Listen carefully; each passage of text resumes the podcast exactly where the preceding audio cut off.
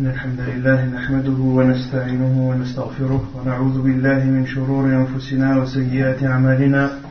من يهده الله فلا مضل له ومن يضلل فلا هادي له.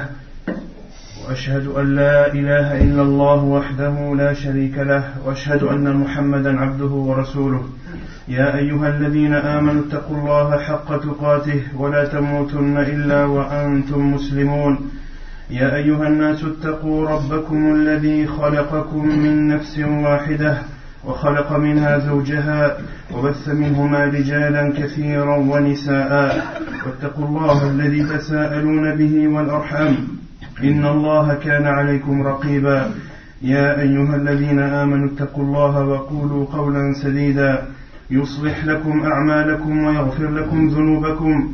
ومن يطع الله ورسوله فقد فاز فوزا عظيما. أما بعد فإن أصدق الحديث كتاب الله تعالى وخير الهدي هدي محمد صلى الله عليه وسلم وشر الأمور محدثاتها وكل محدثة بدعة وكل بدعة ضلالة وكل ضلالة في النار. أما بعد فنواصل بإذن الله تبارك وتعالى دراستنا لكتاب شرح حديث جبريل في تعليم الدين للعلامة عبد المحسن العباد حفظه الله تعالى. وقد ذكرنا في الدرس الماضي وتكلمنا عن الشفاعة شفاعة شفاعة النبيون والملائكة والمؤمنون في إخراج أهل الكبائر من النار. كما أننا تكلمنا عن الجنة والنار وبينا أنها أو أنهما موجودتان وأنهما لا تفنيان.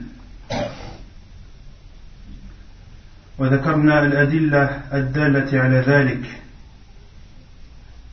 كما أننا تكلمنا عن الإيمان أو عن الإيمان برؤية المؤمنين ربهم في الدار الآخرة. Donc nous continuons, Inch'Allah Ta'ala, notre explication du hadith de Jibril alayhi salam, explication faite par Sheikh Abdul Muhsin Al-Abbad, qu'Allah le préserve. Nous avions parlé la semaine dernière de l'intercession que feront les prophètes, que fera également les anges, que feront les anges et les croyants, l'intercession auprès d'Allah subhanahu wa ta'ala afin qu'ils sortent de l'enfer ceux qui ont commis les grands péchés. Et les hadiths relatant cette intercession sont mutawatir, comme nous l'avons vu la semaine dernière.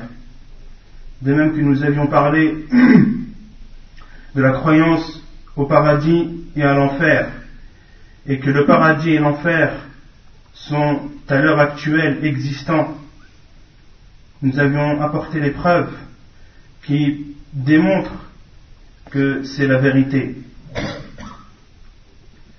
Nous avions ici répondu à la secte appelée Al-Mu'tazila qui prétend que le paradis et l'enfer n'existent pas à l'heure actuelle, car leur existence serait inutile. Et Sheikh Abdul Muhsin Al-Abbad, qu'Allah le préserve, leur a répondu en citant trois arguments. Qui peut me les citer? Les trois arguments que Cheikh Abdel Mohsen Abad a cités ou a dit pour répondre à cette secte al-Mu'tazila qui prétend que le paradis et l'enfer n'existent pas. Ou plutôt que leur existence serait inutile s'ils existaient, comme ils disent. Qui peut me citer les trois arguments cités par Cheikh? Bachir, pour pousser l'être humain à faire du bien, pour s'écarter du mal. Parmi les, les, réponses que Sheikh a données, c'est que l'existence du paradis et de l'enfer est un bien, car le fait de connaître le paradis et la description que nous avons fait le prophète sallallahu alayhi wa sallam, cela pousse le croyant à accroître les actes d'adoration. De même que de savoir que l'enfer existe et de connaître ce que le prophète sallam nous a donné comme description des châtiments de l'enfer, cela pousse le croyant à s'éloigner des péchés qui encourent la colère d'Allah subhanahu wa ta'ala. Donc ça c'est un des trois arguments que a cité. Qui, peut me citer les deux autres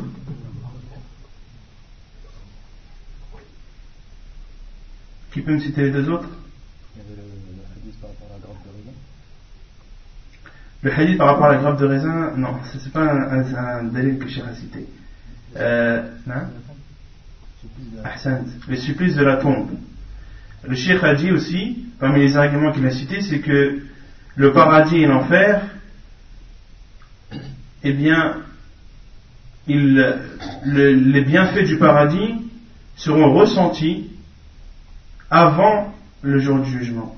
Et le Cheikh a cité également le hadith de la tombe euh, qui décrit les supplices et les délices de la tombe et que celui qui aura répondu aux questions des, des anges Allah subhanahu fera de sa tombe un jardin parmi les jardins du paradis. Et l'odeur du paradis lui parviendra. Et il sera heureux de recevoir cette odeur. Donc c'est une preuve que le paradis et l'enfer servent à quelque chose, entre autres. Et que les bienfaits du paradis seront ressentis dans le monde du bazar, le monde intermédiaire qui est le monde de la tombe. De même pour l'enfer, celui qui n'aura pas répondu aux trois questions que les anges leur poseront, le prophète sallam a dit que leur tombe sera un trou parmi les trous de l'enfer. Et la chaleur de l'enfer parviendra à cette personne qui n'aura pas su répondre aux questions des, anges.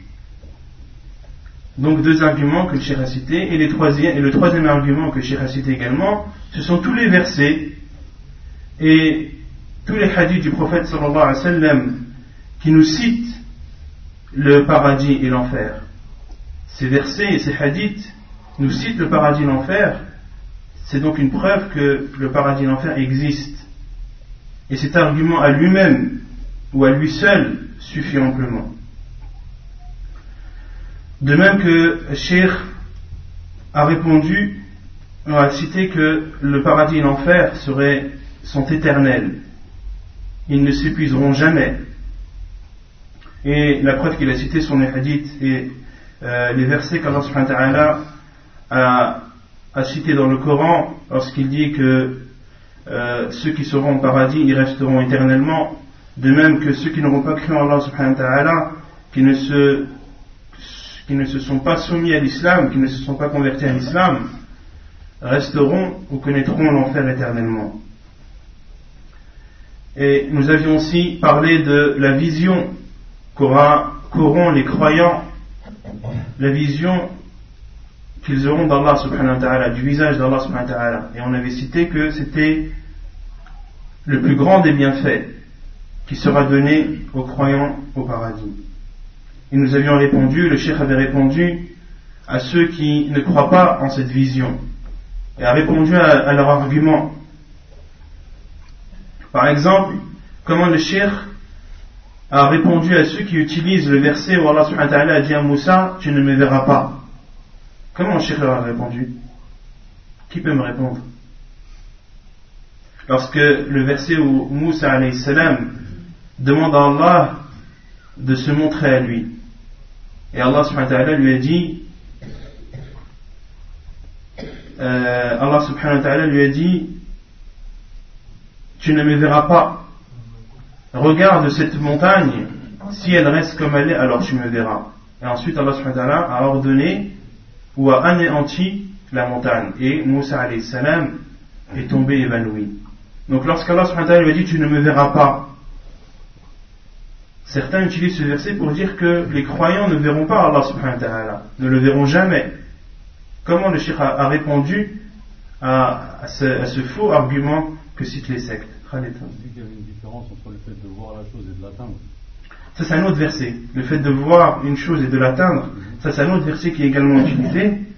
Euh, Mais moi, ma question précise, c'est sur ce, ce verset où Allah subhanahu wa ta'ala a dit à Moussa, tu ne me verras pas. Ça va.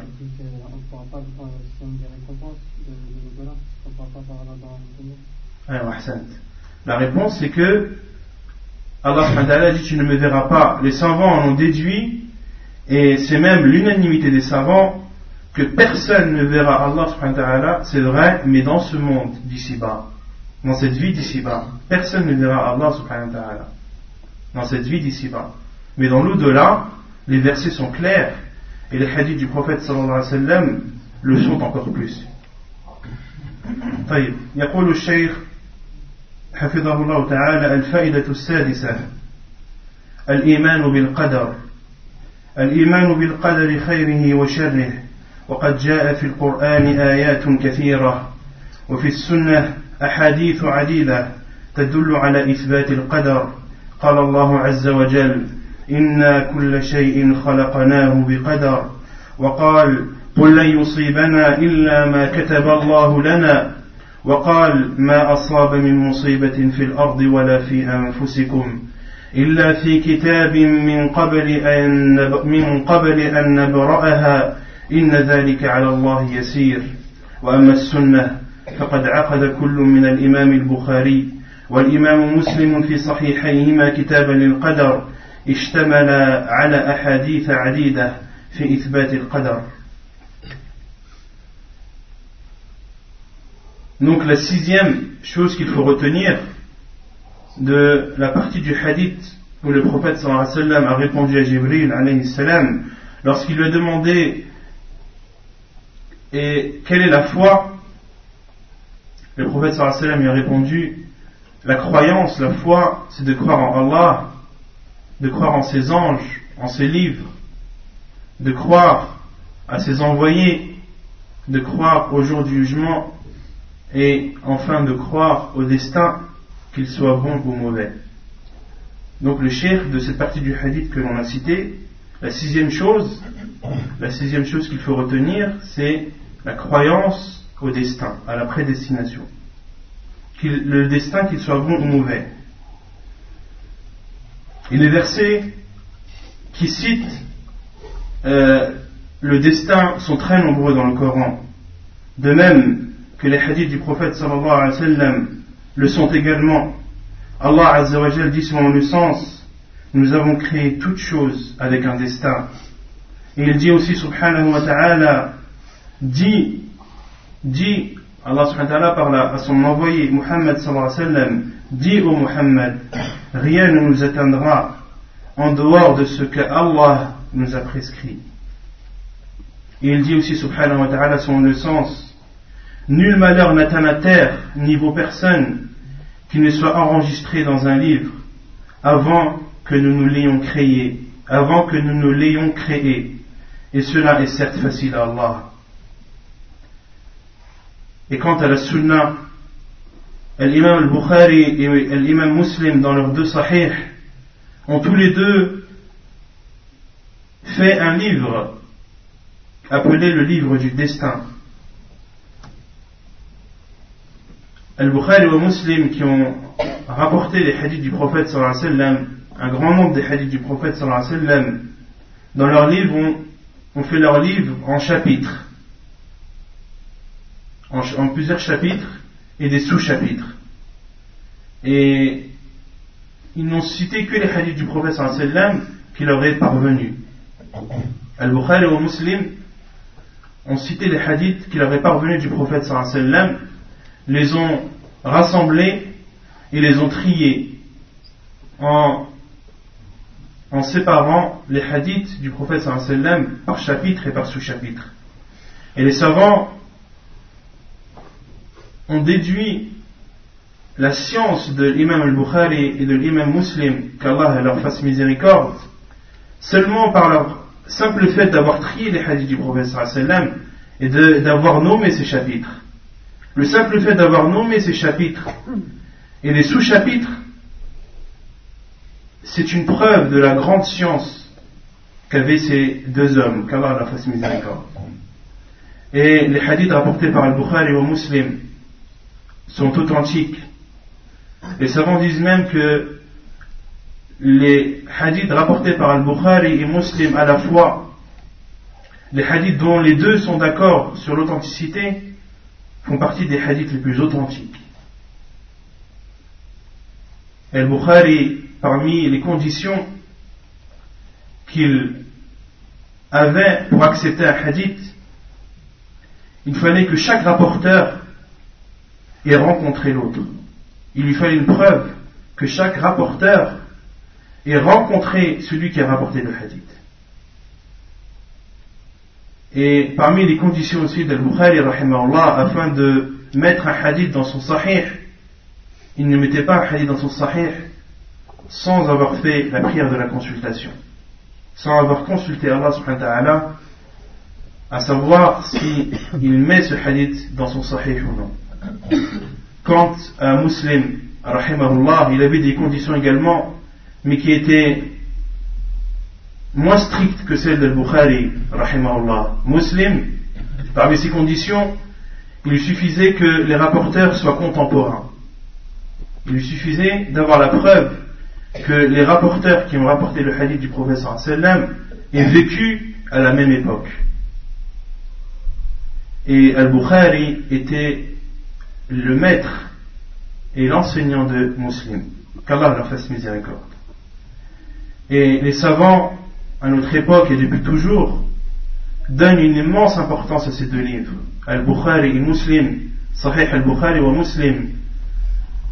Sheikh Muqbir, rahimahullah, qu'Allah lui fasse miséricorde, ce grand savant qui nous a quittés, le grand savant du Yémen, disait que lorsqu'il lit Al-Bukhari et Muslim, il oublie tous les soucis qu'il a sur cette terre. Pour lui, il trouve un délice à lire et à étudier ces deux livres, un délice tellement immense qu'il oublie tous les soucis de cette terre. Et Allah est témoin que Sheikh Muqbir en avait des soucis. Et les savants, à notre époque et depuis toujours, protègent Al-Bukhari, Sahih Al-Bukhari et Sahih Muslim. Ils protègent ces deux livres et répondent à tous ceux qui osent mettre en doute l'authenticité des hadiths qui y sont contenus. Mais néanmoins, et c'est une remarque que je fais, il y a quelques hadiths, quelques hadiths qui sont euh, où l'authenticité est à revoir dans Sahih al-Bukhari et Sahih Muslim. Quelques hadiths qui n'atteignaient même pas une dizaine et que les savants connaissent. Et ceci nous montre que une personne, un savant, quelle que soit la science qu'il a atteint, il n'est jamais infaillible. Personne n'est infaillible, sauf le prophète sallallahu alayhi wa sallam. Donc le fait de dire qu'il a quelques hadiths dans Sahih al-Bukhari, cela n'est en aucun cas un reproche ou une critique que l'on fait à ce livre. Non, au contraire, ça nous prouve que personne n'est parfait, sauf le prophète sallallahu alayhi wa sallam. Donc c'était une parenthèse que je voulais faire concernant ces deux livres. Donc Al-Bukhari et Muslim ont dans chacun de leurs livres cité ou fait un chapitre appelé le chapitre du destin. Et ces deux chapitres et ces chapitres qu'ils ont fait contiennent énormément de hadiths qui prouvent et qui attestent euh, l'existence du destin. روى مسلم في صحيحه عن ابي هريره رضي الله عنه قال قال رسول الله صلى الله عليه وسلم المؤمن القوي خير وأحب إلى الله من المؤمن الضعيف. وفي كل خير احرص على ما ينفعك واستعن بالله ولا تعجز. وإن أصابك شيء فلا تقل لو أني فعلت لو, لو أني فعلت كان كذا وكذا. ولكن قل قدر الله وما شاء فعل فإن لو تفتح عمل الشيطان. Et Muslim Sahih, selon Abu Huraira radiallahu qui a dit, le prophète sallallahu alayhi wa sallam a dit, le croyant fort est meilleur et plus aimé chez Allah que le croyant faible. Mais dans les deux, il y a un bien. Dans les deux croyants, qu'ils soient forts ou faibles, il y a un bien. Ensuite, le professeur sallam dit Fais des efforts afin d'appliquer ce qui te sera profitable et demande l'aide d'Allah dans ceci et ne t'affaiblis pas. Et si quelque chose t'atteint, ne dis pas si j'avais fait ceci, eh bien, il se serait passé cela. Mais dis plutôt, c'est le destin d'Allah, et ce qu'il a voulu, et il fait ce qu'il veut. Ensuite, le professeur sallam dit, car là où le fait de dire si ouvre une porte vers les, actes de Satan, vers les actes du diable, les actes du mal. Les savants ont expliqué que si, le fait de dire si, si j'avais fait cela, eh bien il se serait passé cela, si je n'avais pas fait ça, eh bien ce malheur n'aurait pas eu lieu. Les savants ont dit que le si qui est interdit, ou dont l'utilisation est interdite, est le si qui est accompagné de remords, le si qui est accompagné de regret, le si qui rejette et qui n'accepte pas le destin d'Allah subhanahu wa ta'ala. Et Al-Bukhari, comme je vous ai dit tout à l'heure, donc ça c'est une parenthèse que j'ouvre, les savants, comme je vous ai dit tout à l'heure, ont vu la grandeur de la science de cet homme, Al-Bukhari, seulement par le fait de donner un nom à ses chapitres et à ses sous-chapitres. Parmi les chapitres qu'il y a dans Sahih al-Bukhari, les six, entre guillemets, qui sont autorisés. Un chapitre où al-Bukhari, cite tous les hadiths qui, où le prophète a utilisé le mot si. Et il a nommé ce chapitre les si, entre guillemets, qui sont autorisés. Il a cité des hadiths, euh, comme par exemple le hadith du prophète sallam lorsqu'il a dit si j'avais la possibilité de retourner dans le passé, je n'aurais pas, pas pris avec moi al-hadi pendant le hajj, la bête à égorger. Euh, d'autres hadiths également où Abu Bakr a dit lorsque les associateurs l'ont poursuivi, poursuivi avec le prophète et qu'il s'est réfugié dans la caverne, il a dit si l'un d'entre eux avait regardé à ses pieds, il nous aurait vus. En parlant des associateurs. Et une autre parenthèse également que j'ouvre sur cette histoire, l'histoire de la caverne. Euh, l'histoire de l'araignée est fausse. Le fait qu'une araignée ait tissé sa toile à l'entrée de la grotte et quand les associateurs sont arrivés ont vu la, toile tissée, on dit que il n'est pas possible que quelqu'un puisse rentrer euh, ou même ou pareil pour le nid de la colombe. Ces, ces deux détails, le Sheikh al-Albani ne les authentifie pas.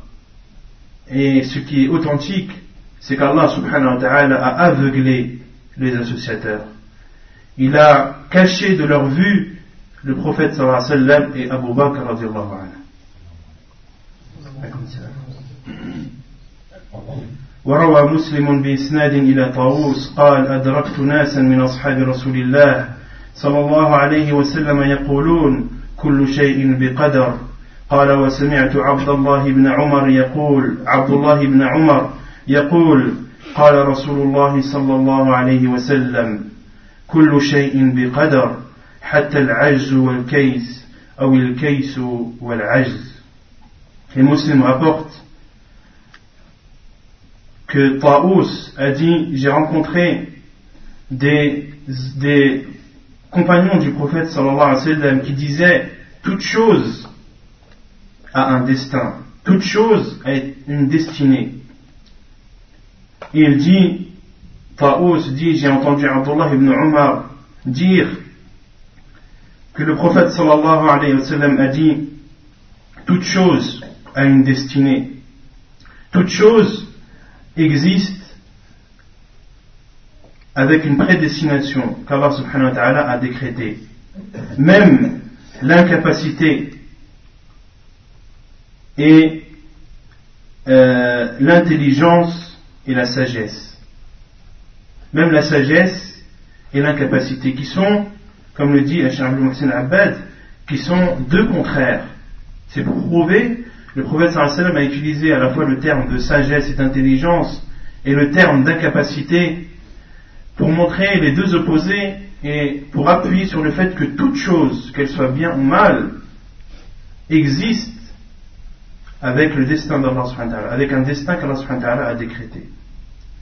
والعجز والكيس ضدان فالنشاط النشيط وكسل الكسول وعجزه كل ذلك بقدر قال الإمام قال النووي في شرح الحديث ومعناه أن العاجز قد قدر عجزه والكيس قد قدر كيسه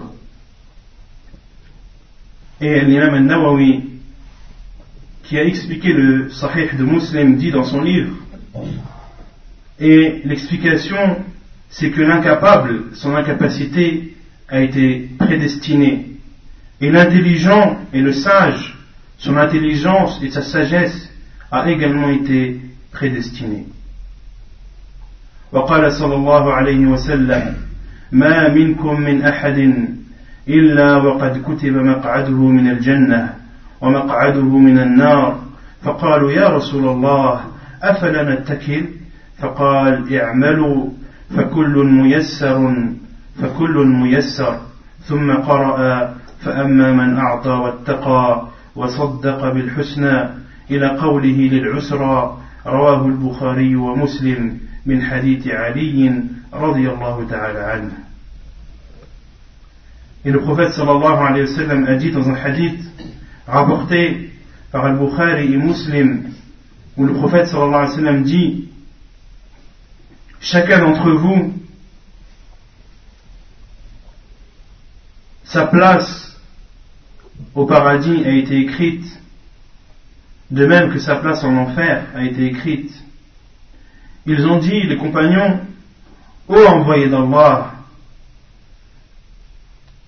ne devons-nous pas nous fier au destin et arrêter tout, acte? Le prophète sallam leur a répondu appliquez, faites ce qui vous est demandé et chacun sera facilité sur la chose pour laquelle il a été créé. Ensuite, Allah ensuite le prophète sallam a cité le verset où Allah subhanahu wa ta'ala a dit celui qui donne et craint Allah et déclare véridique la plus belle récompense, nous lui faciliterons la voie au plus grand bonheur. Et quant à celui qui est avare, se disperse de l'adoration d'Allah et traite de mensonge la plus belle récompense, nous lui faciliterons la voie à la plus grande difficulté. Donc dans ce hadith-là, ou dans ce verset, il y a la preuve que celui qui veut le bien et celui qui cherche le bien et à faire le bien, Allah subhanahu wa ta'ala lui facilitera. Et de même que celui qui veut le mal et qui veut faire le mal, Allah subhanahu wa ta'ala lui facilitera également cette voie vers le mal. Pour cela que le prophète a dit, appliquez, faites ce qui vous est demandé. Et chacun, Allah subhanahu wa ta'ala lui facilitera. والحديث يدل على أن أعمال العباد أن أعمال العباد الصالحة مقدرة وتؤدي إلى حصول السعادة وهي مقدرة وأعمالهم السيئة مقدرة وتؤدي إلى الشقاوة وهي مقدرة. والله سبحانه وتعالى قدر الأسباب والمسببات وكل شيء لا يخرج عن قضاء الله وقدره وخلقه وإيجاده. Ensuite, Cheikh Abdel Mohsen Abad explique, et ce hadith prouve que les actes, les actes pieux que font les croyants ont été prédestinés. Et ces actes pieux ont pour conséquence la félicité, le bonheur qui lui également est prédestiné. De même que les mauvais actes sont prédestinés et les mauvaises conséquences euh, qui s'en découlent, qui est le malheur et euh, la mauvaise vie sur cette terre, eh bien cela aussi est prédestiné. Et Allah subhanahu wa ta'ala a décrété ou à destiner à la fois les causes et les conséquences. Et nulle chose, aucune chose ne sort du décret d'Allah subhanahu wa ta'ala de sa prédestination, de sa création. Rien qui existe sur cette terre ne peut sortir ou ne peut s'échapper du destin qu'Allah subhanahu wa ta'ala a décrété. وعن عبد الله بن عباس رضي الله عنهما قال كنت خلف رسول الله صلى الله عليه وسلم فقال يا غلام إني أعلمك كلمات. احفظ الله يحفظك. احفظ الله تجده تجاهك. إذا سألت فاسأل الله. وإذا استعنت فاستعن بالله. واعلم أن الأمة لو اجتمعت على أن ينفعوك بشيء لم ينفعوك إلا بشيء قد كتبه الله لك. ولو اجتمعوا على أن يضروك بشيء لم يضروك إلا بشيء قد كتبه الله عليك. رفعت الأقلام وجفت الصحف رواه الترمذي وقال هذا حديث حسن صحيح Et son Abdullah ibn Abbas, qu'Allah l'agréé, il a dit J'étais derrière le prophète sallallahu alayhi wa sallam un jour, puis il m'a dit Ô enfant, ô jeune homme, je vais t'enseigner quelques paroles. Préserve Allah et il te préservera. Et ici, une parenthèse que j'ouvre. Préserver Allah, qu'est-ce que cela signifie? Préserver Allah.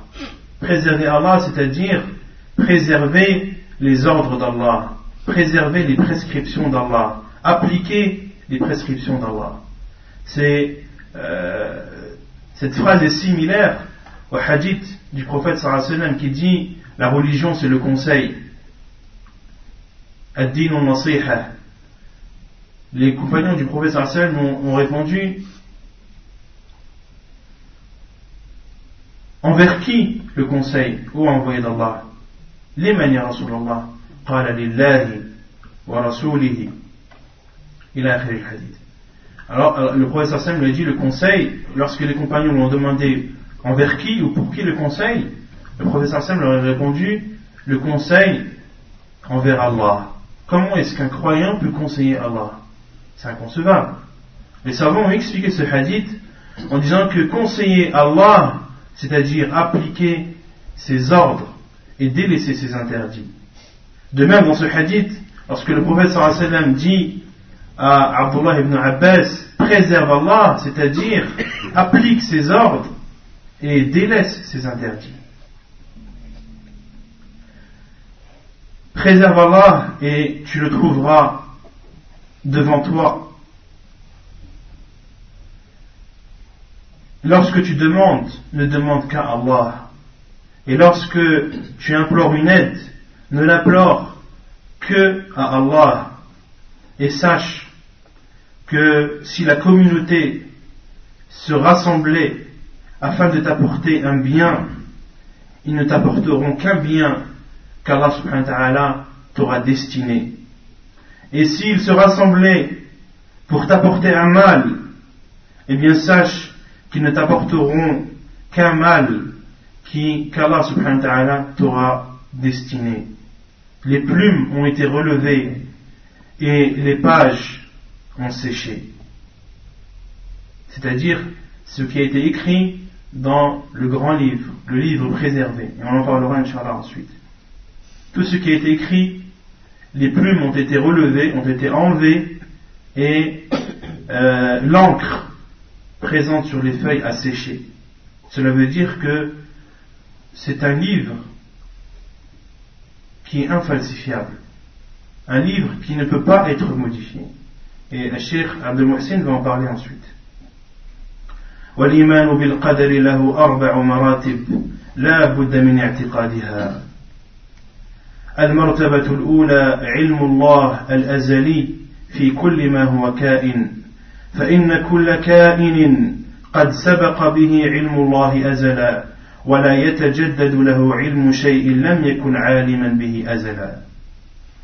Et la croyance au destin, à la prédestination, c'est de croire à quatre choses, de savoir quatre choses et d'y croire.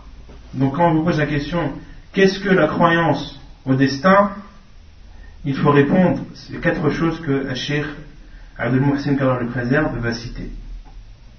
La première chose, c'est la science d'Allah subhanahu wa ta'ala depuis toujours.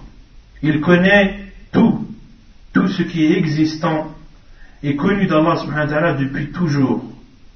Il n'y a pas un moment où Allah subhanahu wa ta'ala n'a pas su. Depuis toujours il le sait.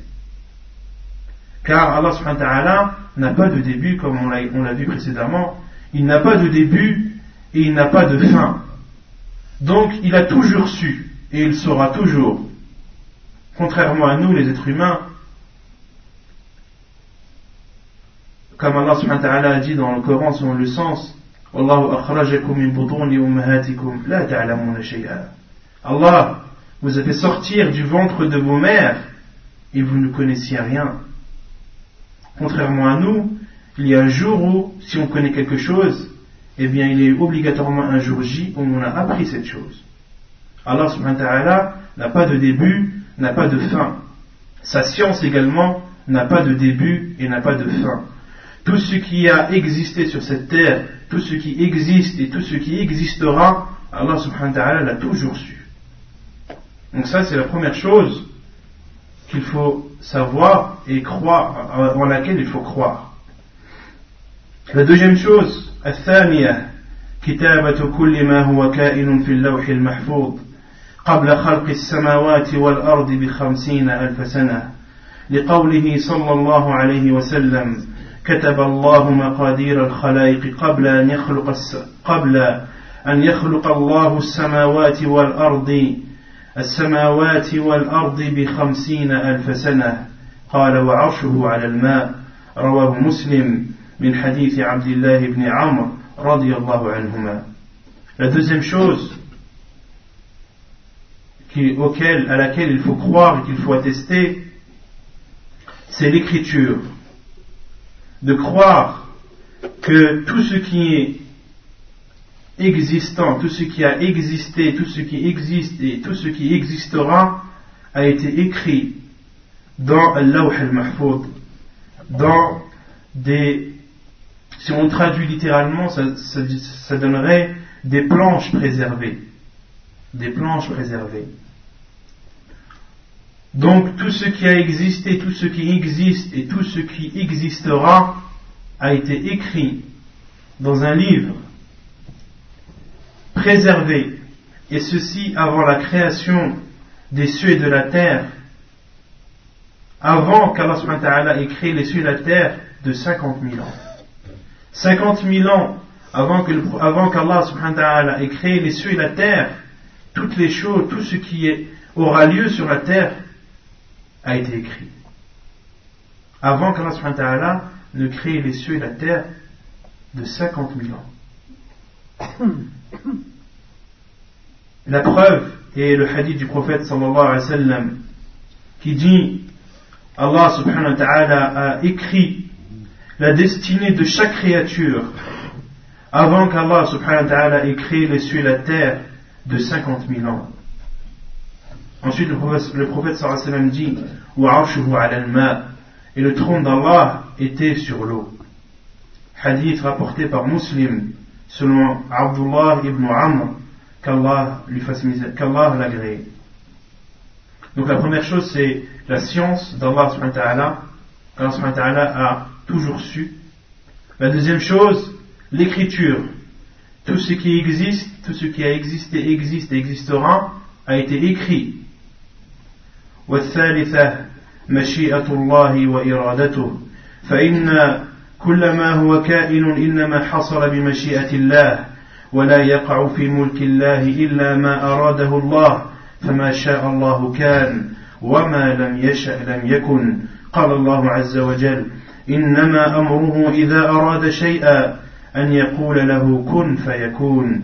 وقال وما تشاءون إلا أن يشاء الله رب العالمين La troisième chose, qui est la volonté d'Allah subhanahu wa ta'ala, tout ce qui existe sur cette terre, tout ce qui a existé, existe et existera, et eh bien tout cela a existé par la volonté d'Allah subhanahu wa ta'ala.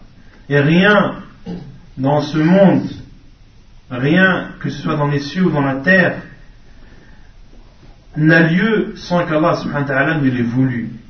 Tout ce qu'il veut est, et tout ce qu'il ne veut pas n'est pas. Allah subhanahu wa ta'ala dit selon le sens, son commandement, lorsqu'il désire quelque chose, c'est de dire soit, et il est, ou i et elle est la chose. Il dit aussi subhanahu wa ta'ala selon le sens, vous ne pouvez vouloir que si Allah veut, lui, le Seigneur de l'univers. والرابعة إيجاد كل ما هو كائن وخلقه بمشيئة الله وفقا لما علمه أزلا وكتبه في اللوح المحفوظ فإن كل ما هو كائن من ذوات وأفعال هو بخلق الله وإيجاده كما قال الله عز وجل الله خالق كل شيء وقال والله خلقكم وما تعملون Et la quatrième chose qui est la création. La quatrième chose qui est la création. Tout ce qui existe, toutes les créatures présentes, elles ont été créées par Allah subhanahu wa ta'ala conformément à ce qu'il a toujours su et à ce qui a été écrit dans le livre préservé. Tout ce qui existe, quelle que soit la nature de cette chose, c'est une créature d'Allah subhanahu wa ta'ala. Elle a été créée par Allah subhanahu wa ta'ala. Il dit selon le sens, Allah subhanahu wa ta'ala dit selon le sens, Allah a créé toutes choses. Et il dit aussi, Allah vous a créé ainsi que ce que vous œuvrez. Les personnes ont été créées de même que les actes qu'ils accomplissent, qu'ils soient bons ou mauvais, ont été créés également par Allah subhanahu wa ta'ala.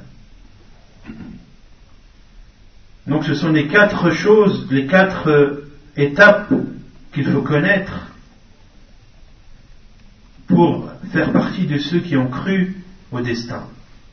Pour faire partie de ceux qui ont cru au destin. Donc la science d'Allah subhanahu wa ta'ala depuis toujours, l'écriture dans le livre préservé, la volonté d'Allah subhanahu wa ta'ala, tout ce que Allah veut est et tout ce qu'il ne veut pas n'est pas, et la quatrième, Allah subhanahu wa ta'ala a créé toutes choses. والإيمان بالقدر هو من الغيب الذي لا يعلمه إلا الله ويمكن أن يعلم الخلق ما هو مقدر بأحد أمرين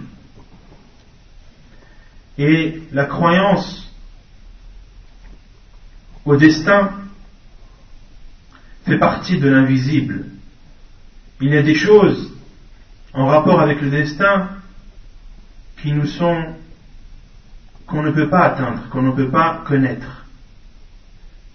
C'est pour cela que certains savants disent que le destin, c'est le secret d'Allah. Le destin, c'est le secret d'Allah. Donc si des personnes parmi nous n'ont pas compris des choses ou des choses sont ambiguës concernant le destin, eh bien il faut savoir que c'est le secret d'Allah subhanahu wa ta'ala. Et un musulman, une chose dont il est sûr, c'est qu'Allah subhanahu wa ta'ala n'offense personne. Est-ce qu'un musulman peut penser qu'Allah subhanahu wa ta'ala peut l'offenser? Non. Allah subhanahu wa ta'ala c'est le plus juste des justes.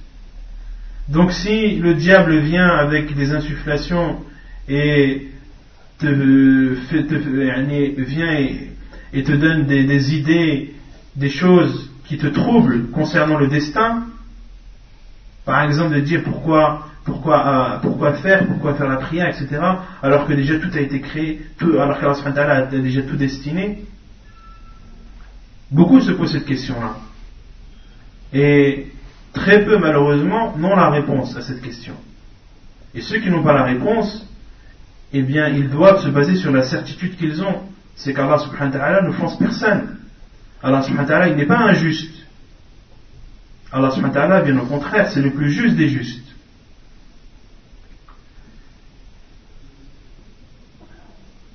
والإيمان بالقدر هو من الغيب الذي لا يعلمه إلا الله ويمكن أن يعلم الخلق ما هو مقدر بأحد أمرين Donc le, le destin, cela fait partie des choses qui rentrent dans le cadre de l'invisible. Ce qui se passe plus tard, ce qu'Allah a décrété dans le futur, personne ne peut le savoir, sauf Allah subhanahu wa ta'ala. Dit, personne ne connaît l'invisible, sauf Allah. Et Cheikh al-Muhsin Abad dit, et il est possible aux créatures, il est possible aux êtres humains de connaître ce qui a été prédestiné, et ceci par deux choses. Il y a deux choses qui permettent à l'être humain de connaître une chose destinée par Allah subhanahu wa ta'ala. Et il y en a deux et pas trois. الأمر الأول الوقوع فإذا وقع شيء علم بأنه مقدر لأنه لو, لو لم يقدر لم يقع فإنه ما شاء الله كان وما لم يشاء لم يكن La première chose qui nous permet de savoir ou de connaître qu'une chose a été destinée, c'est le fait qu'elle ait lieu, que cette chose ait eu lieu.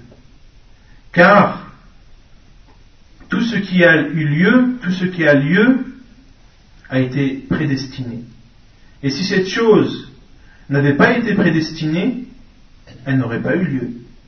Car tout ce qu'Allah veut est, et tout ce qu'il ne veut pas n'est pas. Donc s'il t'arrive quelque chose, eh bien sache avec certitude que cette chose t'a été prédestinée. Car si elle n'avait pas été prédestinée, eh bien elle n'aurait pas eu lieu. Donc ça c'est la première chose par laquelle ou à travers laquelle l'être humain peut connaître une chose qui lui été prédestinée. والثاني حصول الإخبار عن حصول الإخبار من رسول الله صلى الله عليه وسلم عن أمور تقع في المستقبل مثل إخباره صلى الله عليه وسلم عن الدجال ويأجوج ومأجوج ونزول عيسى بن مريم وغيرها من الأمور التي تقع في آخر الزمان فهذه الأخبار تدل على أن هذه الأمور لا بد أن تقع. وأنه سبق بها قضاء الله وقدره ومثل إخباره صلى الله عليه وسلم عن أمور تقع قرب زمانه عليه السلام ومن ذلك ما جاء في حديث أبي بكرة رضي الله عنه قال سمعت النبي صلى الله عليه وسلم على المنبر والحسن إلى جنبه ينظر إلى الناس مرة وإليه مرة ويقول ابني هذا سيد. ولعل الله أن يصلح به بين فئتين من المسلمين. وقد وقع ما أخبر به الرسول الكريم صلى الله عليه وسلم في عام 41 من الهجرة حيث اجتمعت كلمة المسلمين وسمي عام الجماعة. والصحابة رضي الله عنهم وأرضاهم فهموا من هذا الحديث أن الحسن رضي الله عنه لن يموت صغيرا. وأنه سيعيش حتى يحصل ما أخبر به الرسول صلى الله عليه وسلم من الصلح وهو شيء مقدر علم الصحابة به قبل وقوعه Et la deuxième chose par laquelle l'on connaît qu'une chose, qu'un acte ou quelque chose qui a lieu a été prédestiné, c'est, ce sont les choses dont lesquelles le prophète sallallahu alayhi wa sallam nous a informés. Les choses futures dont lesquelles le prophète sallam nous a informés.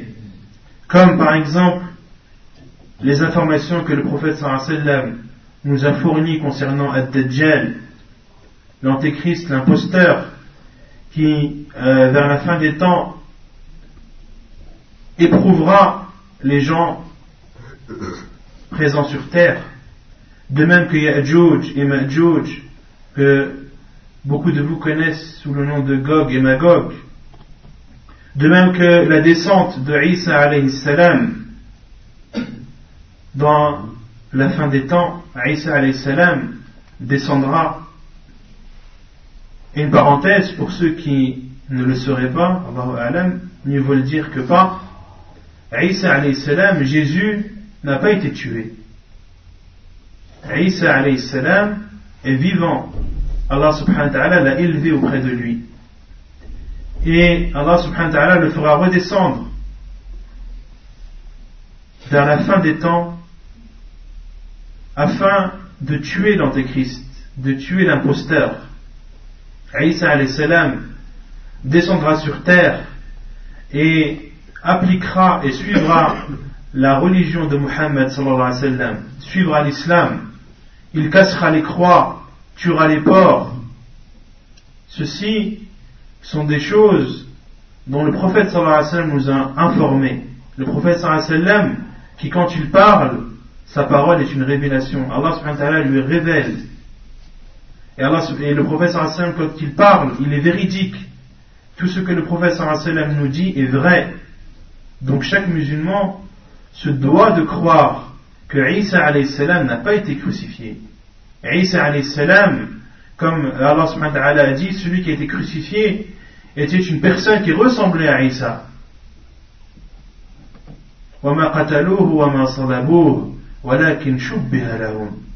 Ils ne l'ont pas tué, comme Allah dit dans le Coran, ils ne l'ont pas tué ni crucifié, mais c'était une personne qui leur a apporté une confusion.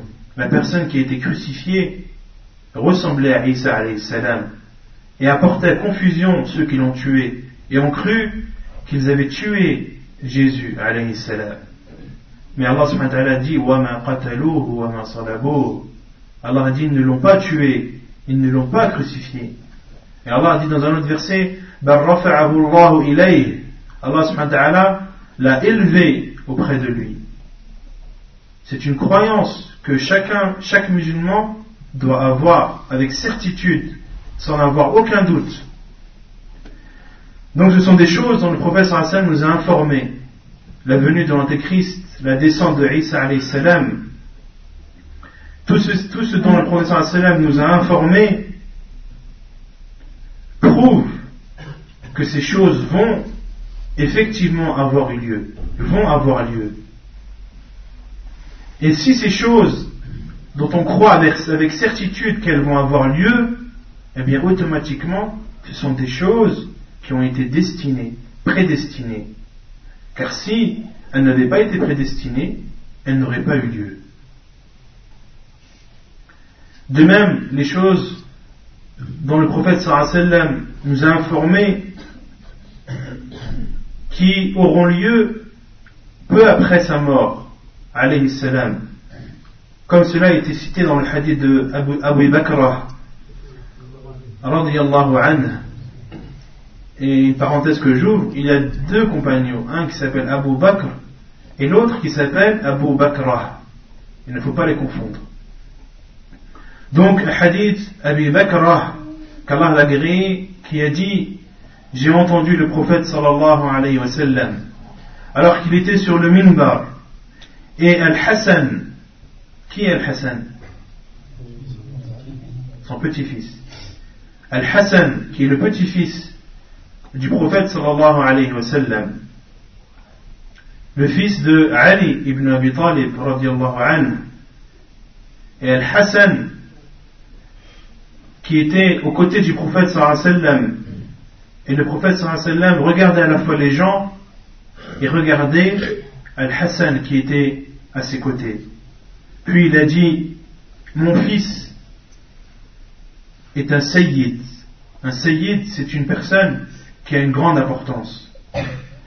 Et Allah subhanahu wa ta'ala fera en sorte qu'il réconciliera, qu'il réconciliera, qu'il réconciliera, qu'il réconciliera, qu'il réconciliera deux groupes de musulmans. Allah subhanahu wa ta'ala, par l'intermédiaire de Al-Hassan, il va réconcilier deux groupes de musulmans qui se seront divergés, qui se seront divisés. Et Cheikh Abdel Muhsin continue en disant, Allah, et effectivement, ce dont a informé le prophète sallallahu alayhi wa sallam a bel et bien eu lieu en l'an 41 de l'Égypte, lorsque la parole des musulmans a été rassemblée. Cette année, l'année 41 de l'Égypte, a même été appelée l'année du rassemblement. Et les compagnons anhum, avaient compris de ce hadith que le Hassan anhu, qui était un enfant au moment où le prophète avait dit ces paroles, ils avaient compris, ils avaient déduit de, cette parole du prophète sallam que le Hassan ne mourra pas jeune, il ne mourra pas petit, et qu'il vivra au minimum jusqu'à ce que ce dont le prophète sallam a informé aura lieu. Et ceci, la réconciliation de Hassan entre ces deux groupes de musulmans est une chose prédestinée, qui était connue des compagnons pardon, des compagnons anhum avant que cette chose ait eu lieu. C'est clair? Donc les deux choses qui nous permettent de savoir qu'un acte ou qu'un fait a été destiné, la première c'est que cette chose a eu lieu, et la deuxième c'est ce dont le prophète sallallahu alayhi wa sallam nous a informés. والله سبحانه وتعالى خالق كل شيء ومقدره. قال الله عز وجل الله خالق كل شيء وقال وخلق كل شيء فقدره تقديرا فكل ما هو كائن من خير وشر هو بقضاء الله وقدره ومشيئته وإرادته. وأما ما جاء في حديث علي رضي الله عنه في دعاء النبي صلى الله عليه وسلم الطويل وفيه والخير كله في يديك والشر ليس إليك رواه مسلم. فلا يدل على أن الشر لا يقع, لا يقع بقضائه وخلقه. وإنما معناه أن الله لا يخلق شرا محضا لا يكون لحكمة ولا يترتب عليه فائدة بوجه من الوجوه. وأيضا طيب. Et Allah subhanahu wa ta'ala a créé toutes choses et a prédestiné toutes choses. Comme il le dit dans le Coran selon le sens, Allah a créé toutes choses. Il dit aussi dans un autre verset selon le sens,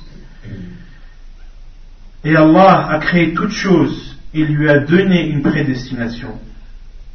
Donc tout ce qui existe de bien ou de mal existe par le décret et par la prédestination d'Allah subhanahu wa ta'ala et par sa volonté.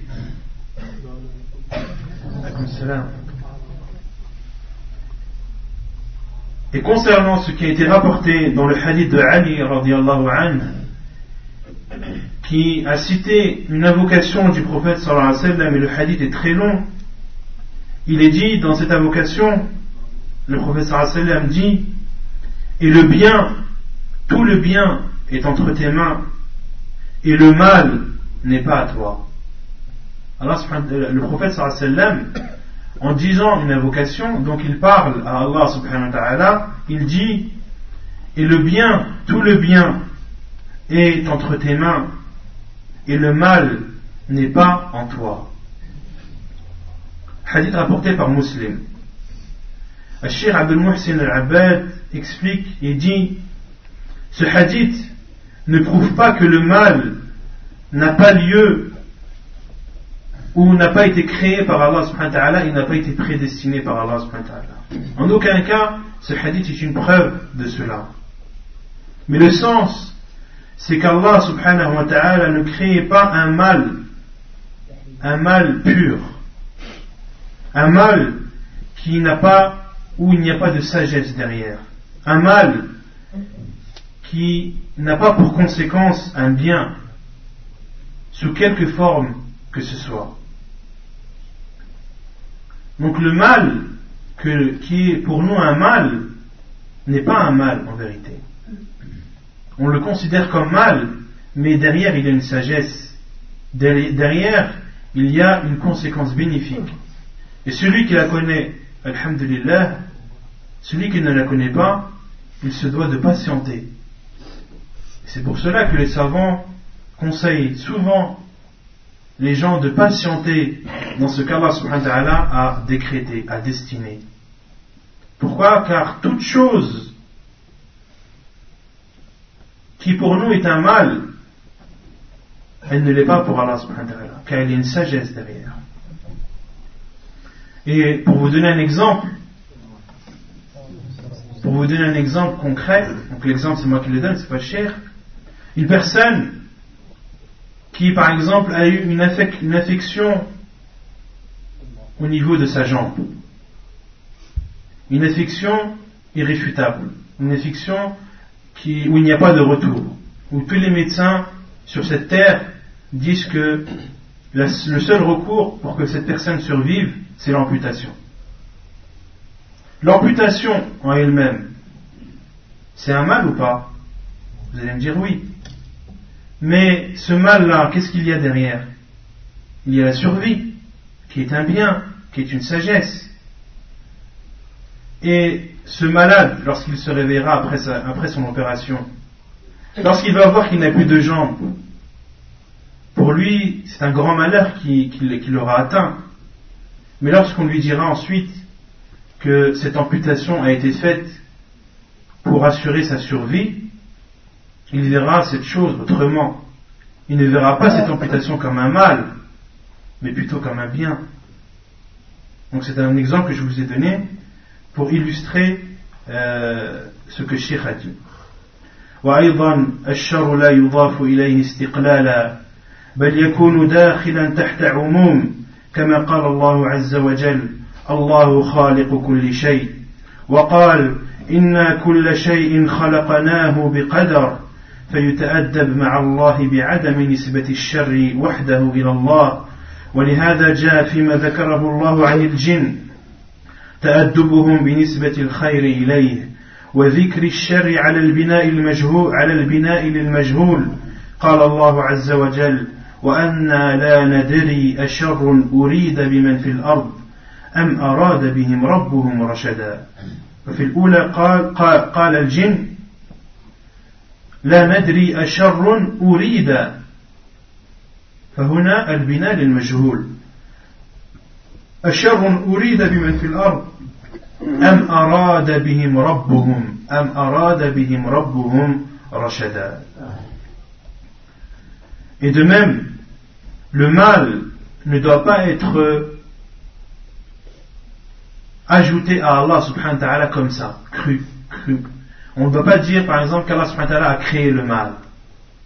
Ce serait manquer de respect envers Allah de dire qu'il a créé le mal comme ça. Le mieux est de dire, comme Allah l'a dit dans le Coran, selon le sens, Allah a créé toutes choses. Et toutes choses, cela englobe à la fois le bien et le mal. Il dit aussi subhanahu wa ta'ala, nous avons créé toutes choses avec une prédestination. Et toute chose, cela englobe le bien et le mal. Donc, le musulman se doit d'avoir un bon comportement envers Allah subhanahu wa ta'ala et de ne pas dire qu'Allah subhanahu wa ta'ala a créé le mal, car c'est un manque de respect envers notre Créateur. Et la preuve aussi, et c'est là où on voit la science des savants, comment ils comprennent le Coran et ce qu'ils en déduisent.